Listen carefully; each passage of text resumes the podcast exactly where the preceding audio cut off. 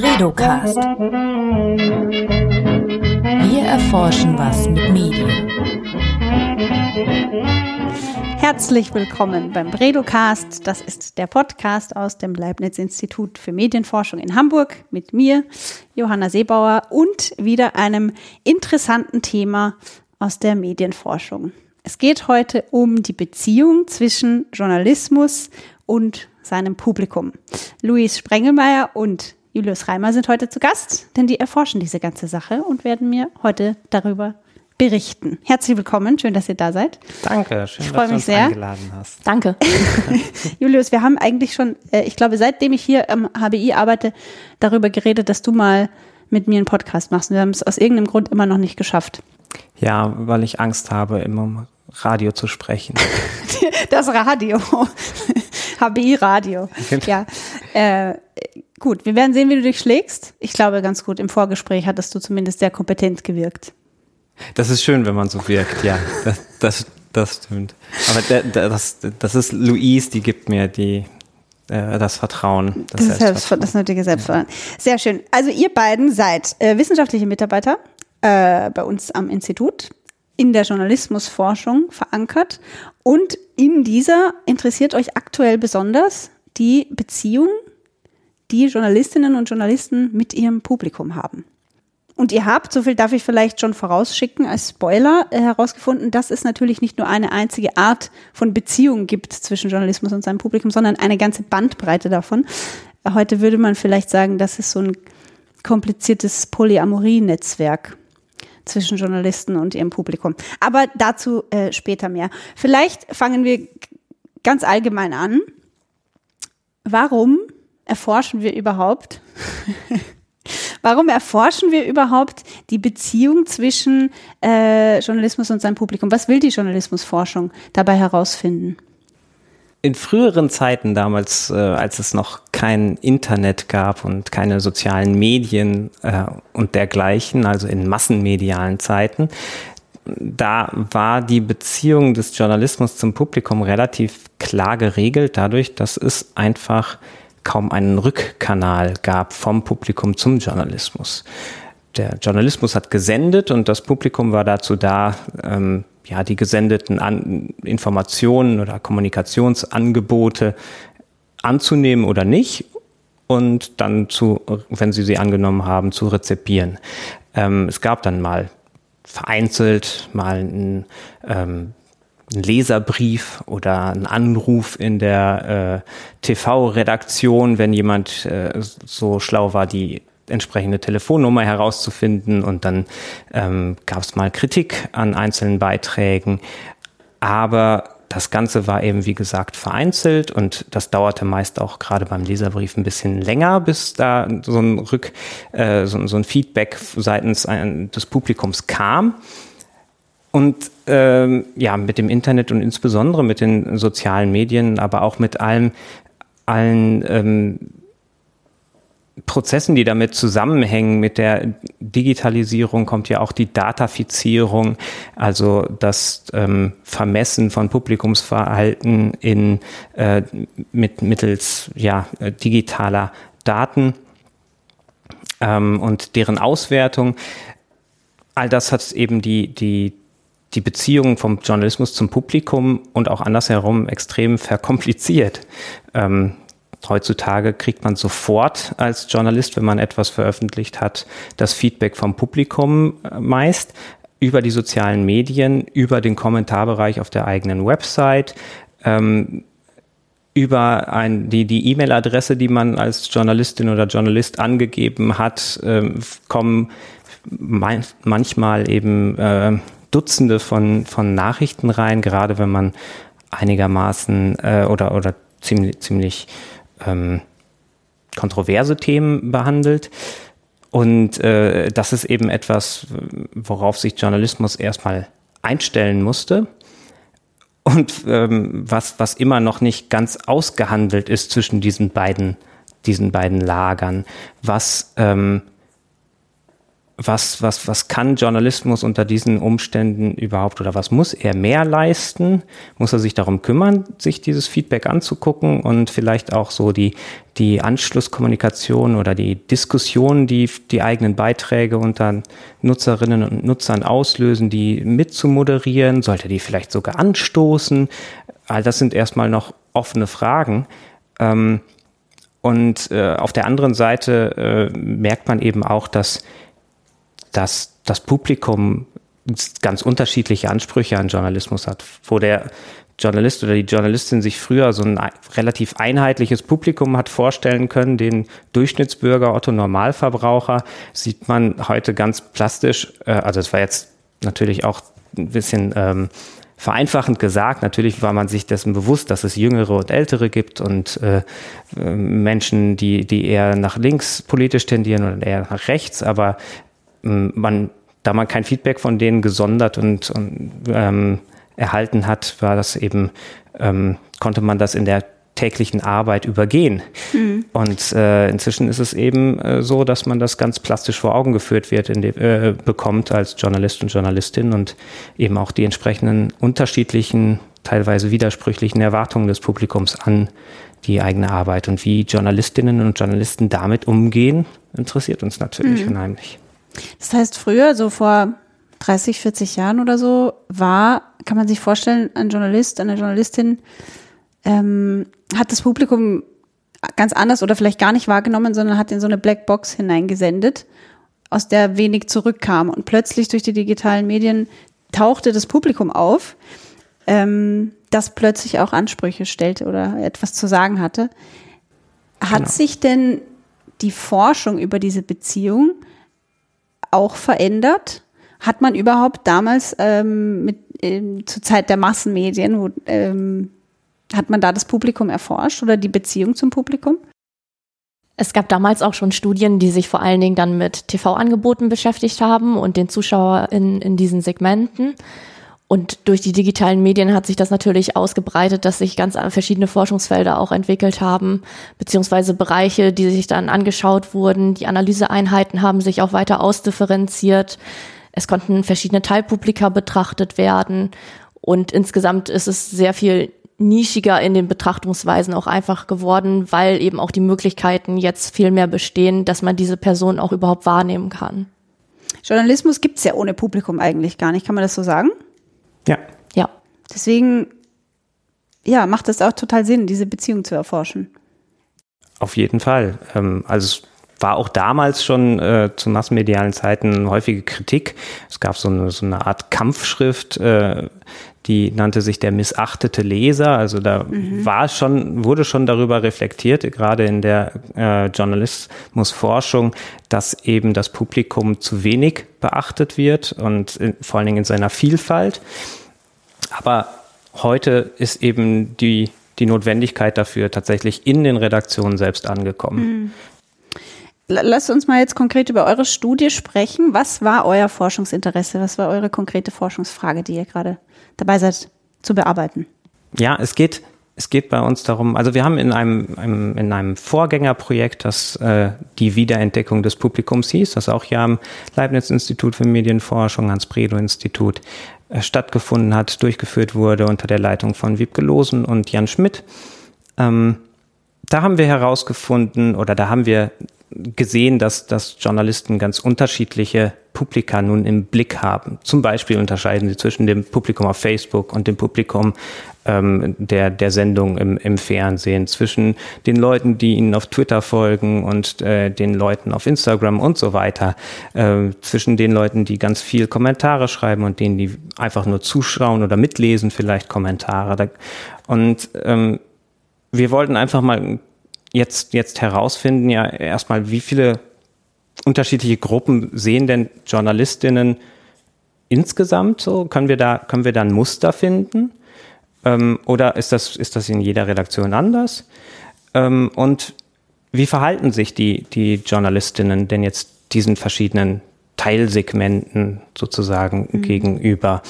Gibt es da Muster, dass, dass äh, die kommentierenden NutzerInnen immer gleich behandelt werden ähm, oder, oder nicht. Genau, das, also diese, genau diese Vielfalt zu, zu erforschen. Darum ging es uns. Wie verändert diese neue Medienumgebung mit ihren vielfältigen Kanälen die Beziehung zwischen den, mhm. äh, von, von JournalistInnen zu ihrem Publikum?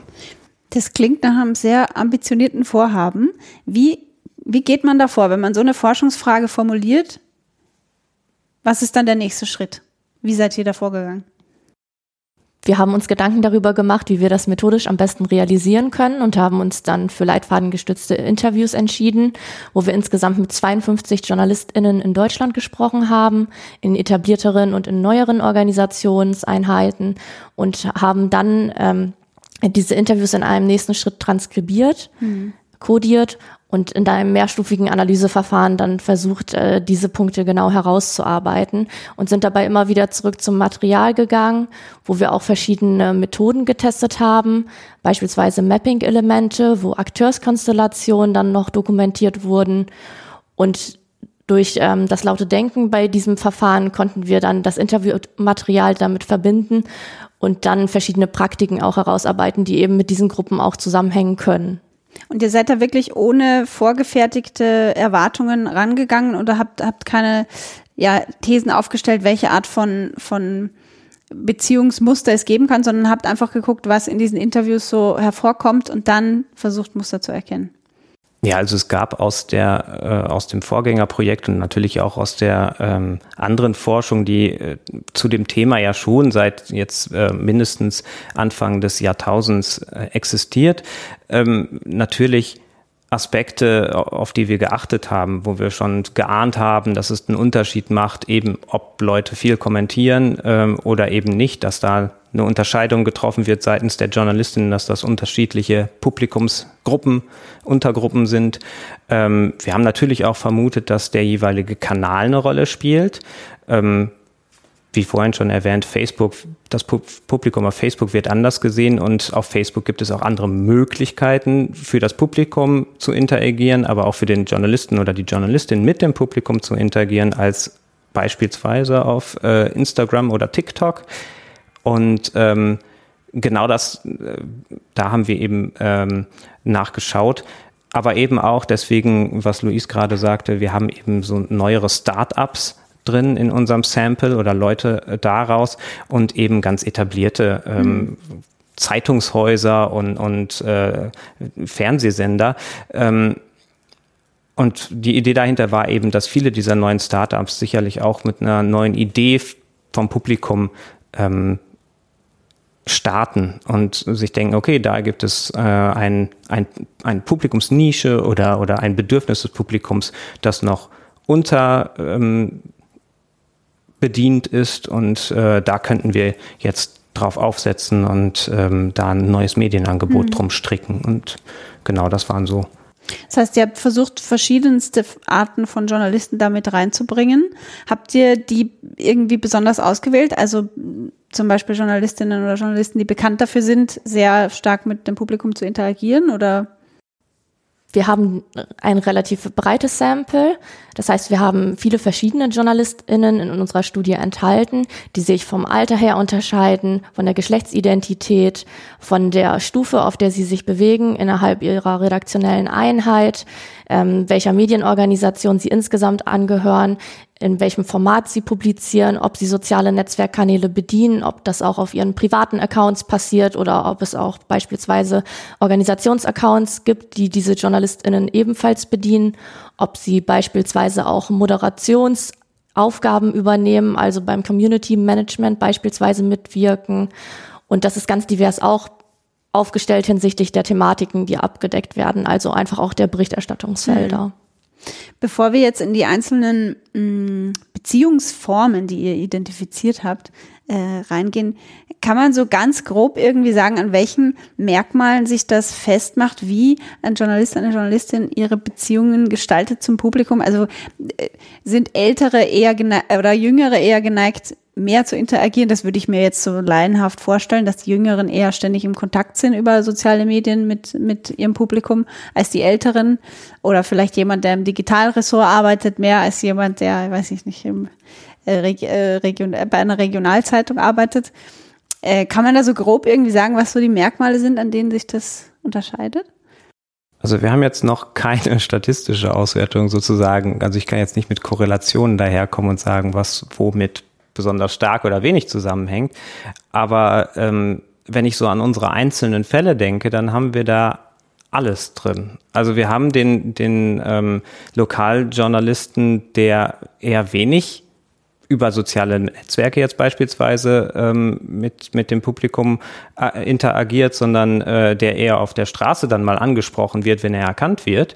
Und wir haben äh, das, die, die LokaljournalistInnen, die ähm, sich fast fast ausschließlich zumindest bei der Themensetzung nach dem Publikum richten, also wo das Publikum mitbestimmen kann, worüber wird denn überhaupt berichtet, was interessiert uns heute, was ist uns gerade wichtig. Ähm, das kann man nicht, wirklich nicht über einen Kamm scheren.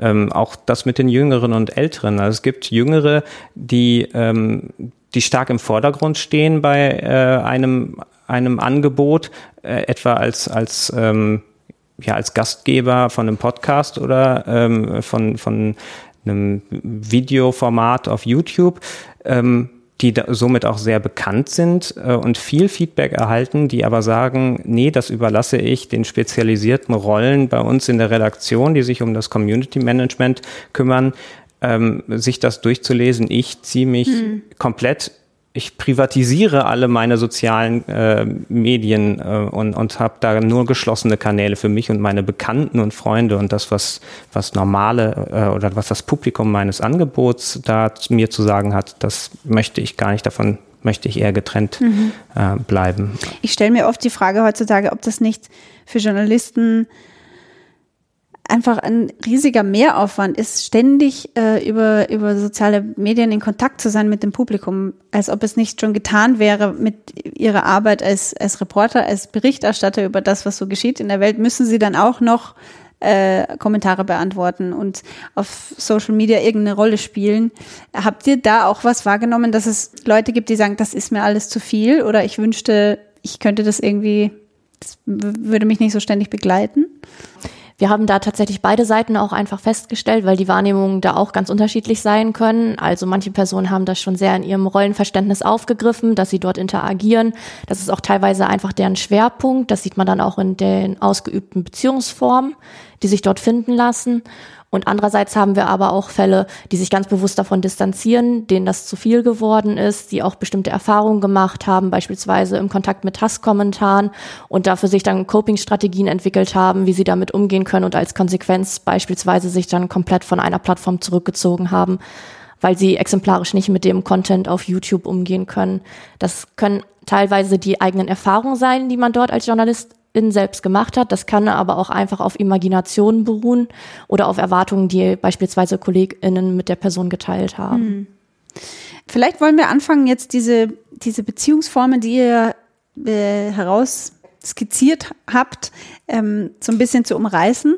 Ich weiß nicht, wie wir das am besten machen. Es sind ja, glaube ich, neun an der Zahl, oder? Inzwischen sind es sogar elf. Sind es elf? Okay. Ja, jetzt ja. ist elf. Und kann man das so in Schnelldurchlauf durchrattern? So dass wir uns das auch als Zuhörer gut merken können oder was darunter vorstellen können. Wir können es versuchen. Wir können es versuchen. ja, das also nochmal zur Wiederholung. Ihr habt was 52 äh, Journalistinnen und Journalisten interviewt, habt eine Stunde mit denen gesprochen oder? Jeweils mehr? meist mehr sogar, mehr, ja. ja. Und dann diese ganzen Interviews gesammelt und versucht aus diesen 52 Interviews äh, Muster herauszufinden, wie man mit Publikum interagieren kann. Kann man sagen, was ist die häufigste Form von Beziehung zu, zum Publikum? Ähm, ich kann es jetzt nicht hundertprozentig sagen, aber ich würde vermuten, dass es eine der, dass es die klassische, noch klassische ist, nämlich die des äh, ja noch distanziert ähm, arbeitenden Journalisten, der sein Publikum eher nicht konkret und individuell als Nutzer äh, wahrnimmt, sondern äh, mehr über ähm, Reichweiten oder so etwas, den das auch nicht wirklich äh, tangiert, sondern der sagt, ich arbeite hier nach meinen journalistischen Kriterien und Routinen, danach suche ich meine, meine ähm, Themen aus, zu denen ich äh, arbeite. Ich versuche das dem Publikum verständlich darzustellen. Ähm, es geht hier um Sachen, die besonders wichtig sind, sozial, also für besonders viele Menschen wichtig äh, sind, dass sie das wissen. Also das sind Vorstellungen einfach davon, was muss das Publikum wissen. Und ähm, hier wird eben das Publikum als, als BürgerInnen, als, als WählerInnen, äh, als genau eben Mitglieder unserer Gesellschaft, ähm, insbesondere der politischen Gesellschaft, ähm, angesehen und dementsprechend mit ihm umgegangen, beziehungsweise dann ein bisschen nicht. da würde ich mir jetzt vorstellen, dass das sind eher die Älteren. Aber das meintest du, ist nicht der Fall. Nee, wir finden Spuren sozusagen oder, oder Anteile dieses, dieser Beziehungsform tatsächlich auch bei den Jüngeren. Ähm, da fand ich es ganz, ähm, ganz interessant, jetzt die, die ähm, Angebote, die sich auf TikTok spezialisiert haben, weil TikTok ja anders als, als Instagram nicht so sehr, also der Algorithmus dort nicht so sehr darüber funktioniert, mit wem man vernetzt ist, also die Kontakte im Netzwerk äh, untersucht und dann von denen nur ähm, Angebote an, äh, angezeigt bekommt, sondern dass es wirklich um, um sowas wie Massentauglichkeit geht. Und das, da sieht man natürlich ganz, ganz klare Parallelen äh, dazu. Ne? Das, was mhm. sich an, an ein möglichst breites Publikum äh, richtet. Und so haben auch die, die JournalistInnen, die jetzt TikTok bespielen, eher ein diffuses, äh, eine diffuse Vorstellung davon, was das Publikum auf TikTok denn jetzt von ihnen erwartet. Und da geht es dann auch wieder darum, okay, was, hm, wenn ich überlege, was sollte ich, als ich jetzt das erste Mal gewählt habe, was wollte ich denn da wissen oder was musste ich denn da wissen, um die richtige Entscheidung zu treffen? Und äh, solche Informationen werden dann von den JournalistInnen beispielsweise über TikTok verbreitet. Mhm. Also TikTok ist eher vergleichbar mit klassischen Massenmedien, Fernsehen zum Beispiel zumindest was die Arbeit von JournalistInnen angeht, ja. auf der Plattform noch, genau. Kann sich natürlich auch jederzeit ändern, je nachdem, wie der Algorithmus äh, sich entwickelt. Mhm. Spannend. Also das war die erste Beziehungsform. Hat sie einen Namen? Hast du, glaube ich, genannt, aber ich habe vergessen. Ja, wir, wir haben nur die englischen Namen dazu jetzt äh, gerade. Das ist die Distantly Informing Relationship to a General Public of Citizens. okay. Die ja, sind alle mal hat sehr sich kompliziert. Jetzt jeder gemerkt. Ja, ist unheimlich griffig formuliert natürlich von uns. Wie das halt immer so ist in der Wissenschaft, ne? Gut, was, was haben wir noch für Beziehungsformen? Sollen wir vielleicht auch einfach einen kontrastierenden Fall? Ja, das ist ja, eine gute Idee. Genau. Genau, wir haben beispielsweise die begrenzt unterstützende äh, Beziehung zu Menschen, die Hilfe suchen könnten, mhm. wo JournalistInnen imaginieren oder auch die Erwartungen tatsächlich wahrnehmen, dass ähm, ihr Publikum oder einzelne Publikumsmitglieder ihre Hilfe suchen. Das kann beispielsweise über Direktnachrichten an die JournalistIn erfolgen. Es kann aber auch sein, dass beispielsweise einfach aus eigenen Erfahrungen heraus ähm, Infoboxen bereitgestellt werden, wo auf Hilfsangebote verwiesen wird. Bei, bei beiden Fällen ist es aber dann so gelagert, dass es noch ähm, begrenzt unterstützend wirkt, weil einfach auf ähm, Expertinnen verwiesen wird, also ein Stück der Verantwortung, die diesen Personen auch zugesprochen wird, dann dadurch, dass eben ihre Hilfe in Anspruch genommen wird, seitens des Publikums auch wieder abgegeben mhm. werden kann. Und gleichzeitig haben wir es aber auch bei dieser Beziehungsform dann so gelagert, dass es auch einen sehr empowernden Aspekt gibt, wo es dann darum geht, dass man jemanden auch auf seinem Weg begleitet. Beispielsweise, wenn es um Geschlechteridentitäten geht, um ähm, Care-Arbeit, wo sich dann auch JournalistInnen expliziter positionieren, wo es auch teilweise in Richtung eines anwaltschaftlichen Journalismus geht, der dann auch mit dieser Beziehungsform verknüpft mhm. ist. Da haben wir so zwei Abstufungen, die das nehmen kann. Deswegen haben wir da eben auch diesen Aspekt der in Klammern gesetzten begrenzten Unterstützung. Mhm.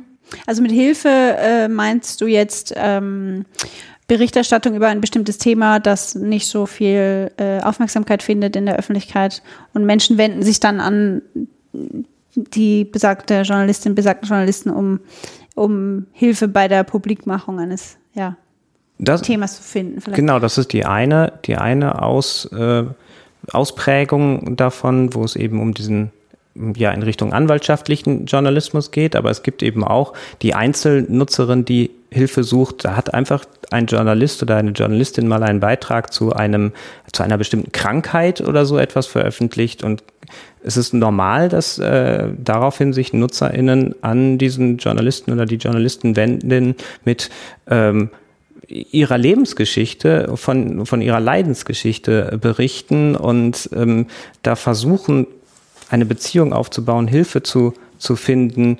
Und äh, das ist natürlich dann, das ist so ein Teil dieser Interaktionsüberforderung, mhm. die wir, die wir inzwischen häufig erleben bei JournalistInnen. Das kann natürlich ein Journalist gar nicht leisten, zumal er dafür gar nicht qualifiziert ist, etwa psychotherapeutische Hilfe anzubieten. Nee, nee.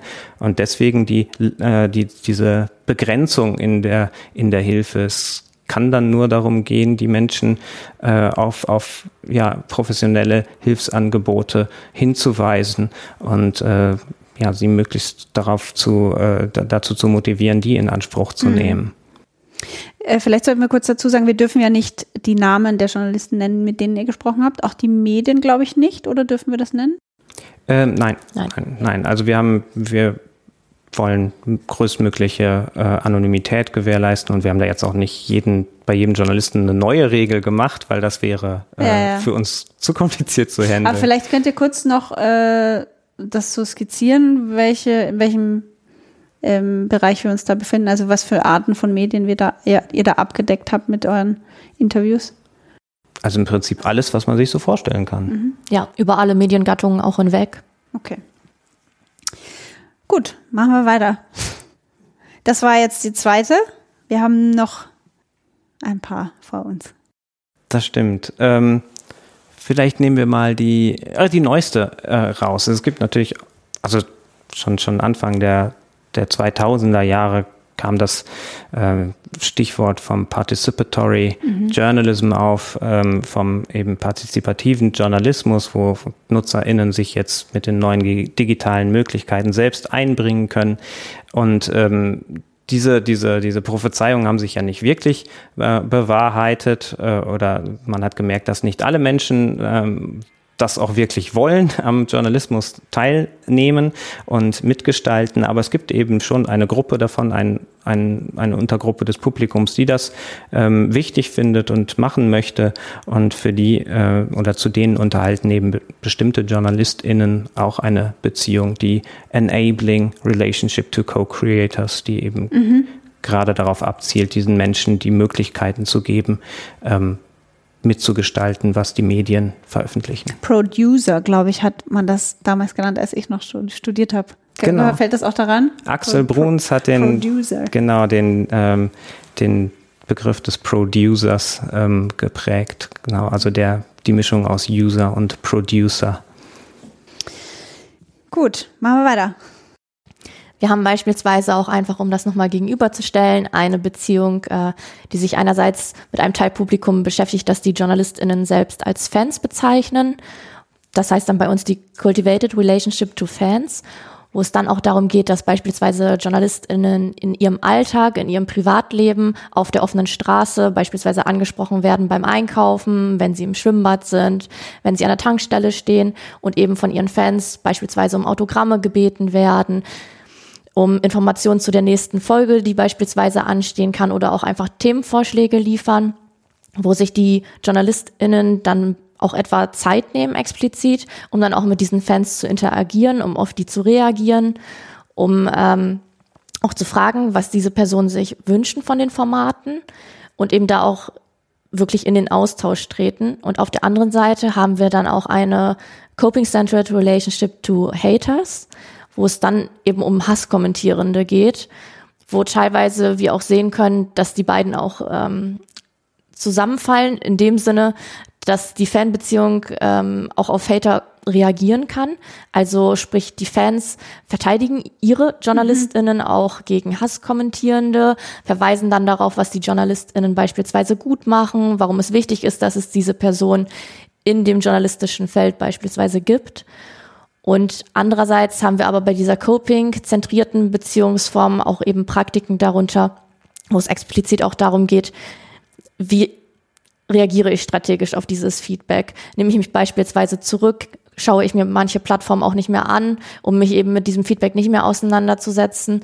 Oder welche Strategien kann ich entwickeln, um damit besser für mich umzugehen? Also es geht sehr stark um ein Emotions- und ein Stimmungsmanagement bei dieser Beziehungsform, wie ich eben mit diesen Hasskommentaren auch umgehen kann. Und in unseren Interviews war es vorrangig auf jeden Fall so, dass es eher um textbasierte Nachrichten auch ging, die dann eben diese hasskommentierenden adressiert haben an die Journalistinnen und wo es dann um die verbalen Äußerungen ging und weniger um tätliche Angriffe beispielsweise. Mhm. Ja, Hass im Netz äh, natürlich ein großes Thema, ist wahrscheinlich auch mehr geworden äh, als ja damals äh, zur Zeit der Massenmedien. Als ähm, ja, es, es braucht halt mehr Mut, will ich jetzt nicht sagen, aber vielleicht Überwindung, sich hinzusetzen, einen Leserbrief zu schreiben, wenn ein, ein Beitrag im Fernsehen so wütend gemacht hat, dass man es gar nicht mehr aushält, als wenn man äh, da ein paar Zeilen auf irgendeiner sozialen Plattform hinterlässt. Ähm, was, und was, was habt ihr so äh, wahrgenommen in den Interviews, war die Stimmung allgemein gegenüber dieser, dieser Form von Hate? Also versuchen die meisten da irgendwie da wegzusehen, das zu ignorieren, sich, so wie du es jetzt erklärt hast, damit auseinanderzusetzen ein bisschen oder? Also es kommt ganz darauf an, in welchem Zusammenhang sie sitzen. In manchen Redaktionen gibt es ja extra ähm, gibt es ja eine Art Arbeitsteilung, wo es eben äh, Abteilungen oder Menschen gibt, die sich darum kümmern, nur die Kommentare zu moderieren. Und da kann sich die einzelne Journalistin dann eben äh, davon abgrenzen. Ähm, in anderen Bereichen ist das eher schwer möglich, wenn, wenn es eine ein frei arbeitende Journalistin beispielsweise ist, die auch darauf, äh, ja, darauf achten muss, was in sozialen Medien über sie ähm, äh, geredet wird, um eben bei ihren AuftraggeberInnen immer noch Aufträge zu bekommen. Ähm, das, das spielt da eben eine, äh, eine ganz klare Rolle durchweg wurde das als äh, negativ natürlich mhm. ähm, angesehen. Aber war es immer Thema in den Interviews? Nein, nein. Ähm, also es, es ist wie gesagt, manche schaffen es, weil wenn es auch die organisatorische Unterstützung oder die Arbeitsteilung in der Redaktion äh, gibt, sich davon abzugrenzen komplett. Ähm, was aber dann häufig immerhin darauf basiert, dass sie schon mal eine schlechte Erfahrung in die Richtung gemacht haben. Mhm. Also es ist zumindest bei den Fällen, die mir jetzt gerade im Kopf rumschwirren, äh, war es so, die wurden mal richtig angegangen und haben dann gesagt, okay, äh, zumindest diesen Kanal, wo das passiert ist, da, das gucke ich mir jetzt nicht mehr an. Das bringt mir nichts, sondern das belastet mich nur. Und ähm, äh, Genau, und man, man sieht es auch, wir haben die, wir haben die JournalistInnen am Ende immer gefragt, wenn sie jetzt noch eine, eine ähm, ihrem Publikum eine Botschaft zukommen lassen könnten. Wie wird die denn lauten? Und da haben wir auf jeden Fall, ich glaube, die Botschaft, die am häufigsten vorkam, äh, gleichlautende Botschaft war sowas wie, du, bevor du schreibst irgendwas ähm, über meinen Beitrag, irgendwas Kritisches, steh mal auf, geh einmal eine Runde um den Block und wenn du dann immer noch irgendwelchen Hass rauspusten willst, dann mach es meinetwegen, aber dahinter steckt eben die, die, die, die Vorstellung, äh, das sind Menschen, die einfach gerade in der Situation Dampf ablassen äh, müssen und das dann auf den Schultern von Journalistinnen ähm, mhm. tun und dass ganz viele Hasskommentare eben in der Zeit, wo man sich noch hinsetzen und Leserbrief schreiben musste und den dann erst am nächsten Tag zur Post bringen und so weiter, ähm, dass das da einfach nicht passiert wäre. Ja, das glaube ich auch. Ähm, ich sehe gerade, wir, wir sind schon, wir reden schon mehr als 30 Minuten und ich habe so die Befürchtung, wenn wir das jetzt alles durchmachen, dass es ein bisschen langatmig wird. Was haltet ihr von der Idee, wenn wir uns jetzt noch ein paar interessante Beziehungsformen raussuchen, die kurz beschreiben und wenn jemand äh, noch mehr wissen will über das Thema, dann soll er das Paper lesen, das dann erscheint. Genau, das wird ja sowieso noch kommen. Das finde genau. ich eine super Idee. Wenn wir das so machen, weil sonst, glaube ich, wird es zu lang. Habt ihr denn sowas wie eine, weiß ich, eine Lieblingskategorie oder, oder Beziehungsform oder, oder etwas, was besonders spannend wäre jetzt gerade, was, was ihr meint? Ah, ich kann mal ein paar einfach so nennen, die auch äh, relativ selbsterklärend sind. Also mhm. Es gibt natürlich mit den neuen Möglichkeiten von Datafizierung und Datenanalyse äh, auch eine, die, die rein auf zahlenbasiert sozusagen. Also das ist das, was wir die, die auf Optimierung äh, ausgelegte Beziehung zu einem, einem quantifizierten Publikumsaggregat nennen, wo einfach das Publikum nur in Form von Zahlen wahrgenommen wird, wo es darum geht, mhm. den Content so zu äh, gestalten, zu optimieren, dass möglichst viele NutzerInnen beispielsweise er, äh, erreicht werden oder möglichst lange sich das YouTube-Video angucken äh, und so weiter. Also da werden wirklich solche Metriken ausgewertet. Ähm, kann beispielsweise auch ähm, eine Beziehungsform sein, in der es um Vertrauensaufbau geht zu Personen, die als WissensträgerInnen wahrgenommen werden seitens der Journalistinnen, wo es dann darum geht, dass man den Kontakt hält, dass man den vertiefen kann, dass man den auch über einen längeren Zeitraum wieder auch reaktivieren kann. Und dass eben diese Beziehung ähm, ja in Richtung potenzielle Quellen auch geht, in Richtung InterviewpartnerInnen oder auch Protagonistinnen für zukünftige Geschichten, die noch anstehen könnten. Und da geht es auch sehr stark darum, dass man eben das Vertrauen aufbauen und halten kann. Genau. Ähm, okay, sollen wir einen noch nennen? Ja, dann ähm, machen wir noch die. Ach, die unsere auch eine eine eine wirklich eine Lieblings ähm, Beziehungsform ist tatsächlich die ähm, die intentionally ignoring non-relationship to an unattractive audience. Also okay. tatsächlich mhm. die eine Nichtbeziehung, die aber auch gewollt und bewusst gewählt ist, ähm, weil es eben bestimmte Publika gibt oder Subgruppen des Publikums, die man als unattraktiv okay. ansieht. Also es ist damit gemeint so, dass man jetzt Trolle oder so diese Hasskommentare ignoriert oder eine bestimmte politische Gruppe oder? Das kann ein. Kann alles sein. Genau, das kann tatsächlich alles sein. Aber es ist bei dieser coping-zentrierten Beziehungsform so, dass es wirklich um Strategien geht, wie man damit umgehen kann, aufgrund der Erfahrung, die man beispielsweise gemacht haben, gemacht hat. Und bei dieser intentionalen Nichtbeziehung geht es vielmehr darum, dass man andere Prioritäten setzt. Also es geht darum, dass beispielsweise die Kosten-Nutzen-Analyse zu dem Nachteil dieses Teilpublikums ausfällt und man sich eben dann nicht bewusst damit beschäftigt. Ja. Also häufig ist es so, dass man ganze Plattformen dann nicht bespielt mhm. und eben auch die NutzerInnen auf diesen Plattformen dann nicht erreicht werden, die eigentlich ähm, jetzt keine Trolle wären, mhm. beispielsweise. So, ja, ich würde sagen, wer sich da näher informieren will, der liest das Paper, das wann erscheint? Das ist eine gute Frage. Gemeine Frage vor allem, oder? Tja, bald hoffen wir. Wir sagen Bescheid und ich werde es verlinken, sobald es online ist. Was wir aber auf jeden Fall schon mal verlinken können, sind die ähm, Interviews, die auf unserem Blog erschienen sind. Wir, ihr habt ja aus den Interviews, die ihr gemacht habt, hat, haben einige studentische Hilfskräfte, glaube ich, kurze, knackige, angenehm zu lesende äh, Interviews zusammengestellt, die wir auf unserem Blog veröffentlicht haben. Da kann man sich ein bisschen genauer informieren, was die einzelnen Journalisten dann sagen über äh, ihre Beziehung zum Publikum. Ja, vielleicht als Abschlussfrage habe ich mir gedacht, also ihr habt ja am Anfang so erwähnt, äh, ein bisschen erzählt, wie sich das entwickelt hat, die, so die, die, die, die das Erscheinen des Publikums auf der Bildfläche der Journalisten und die Veränderung der äh, Beziehung, die sie zum Publikum eingehen. Wie glaubt ihr, wird sich das entwickeln so in der Zukunft? Wird man, wird sich das intensivieren? Wird man immer enger ans Publikum heranwachsen als Journalistin? Oder wird es irgendwann zu viel werden ähm, und es wird wieder abnehmen, weil die Journalisten drauf kommen, okay, wir müssen hier auch unsere Arbeit machen und können nicht hier ständig im Austausch stehen. Habt ihr da Gedanken dazu? Ich denke, auch da wird es wieder einfach persönlich und individuell variieren, wie die jeweilige Journalistin oder der Journalist ähm, seine Beziehung ausgestaltet, wie das Publikum wahrgenommen wird, ob es überhaupt wahrgenommen wird und wie wichtig das auch erachtet wird.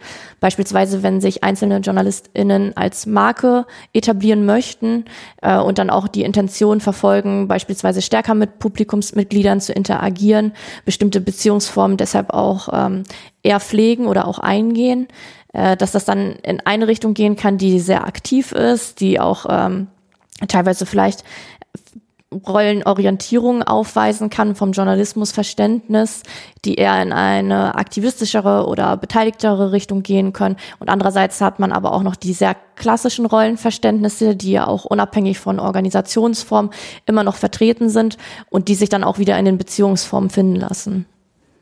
Ja, man darf gespannt bleiben. Eure Liste wird sich wahrscheinlich immer erweitern. Ich denke auch, dass sich da noch einige Differenzierungen finden lassen. Also jetzt sind es elf, habt ihr gesagt, elf äh, Arten, aber ihr, es ist nach oben hin offen. Können da. Wir haben tatsächlich ähm, das, was man theoretische Sättigung nennt, erreicht bei uns. Also wir haben ähm, in den letzten Interviews keine neuen Aspekte mehr gefunden.